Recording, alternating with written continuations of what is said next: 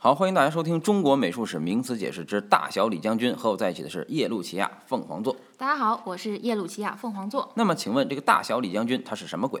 唐代父子山水画家李思训、李昭道。嗯，李思训是爸爸，李昭道是儿子，他们是唐朝什么时候的人？李思训是初唐，李昭道生卒年不详。嗯那他为什么会叫做将军呢？因为他们是唐代宗室，以战功闻名。然后业余画画，李思训的代表作为《江帆楼阁图》，是嗯青绿山水。他受到了展子虔的影响，其子李昭道也受之影响。那李昭道又画了些什么呢？李昭道李昭道的代表作为《明皇信蜀图》，嗯描绘了安史之乱时唐玄宗的逃亡之景，嗯但通过山水予以美化，粉饰太平。那么他们为什么这么有名呢？因为他们开创的青绿山水成为院体绘画的主流风格。董其昌在《南北宗论》中将其归为北宗的开创者。好，那么今天的大小李将军就为大家播报到这儿，我们下期再见。再见。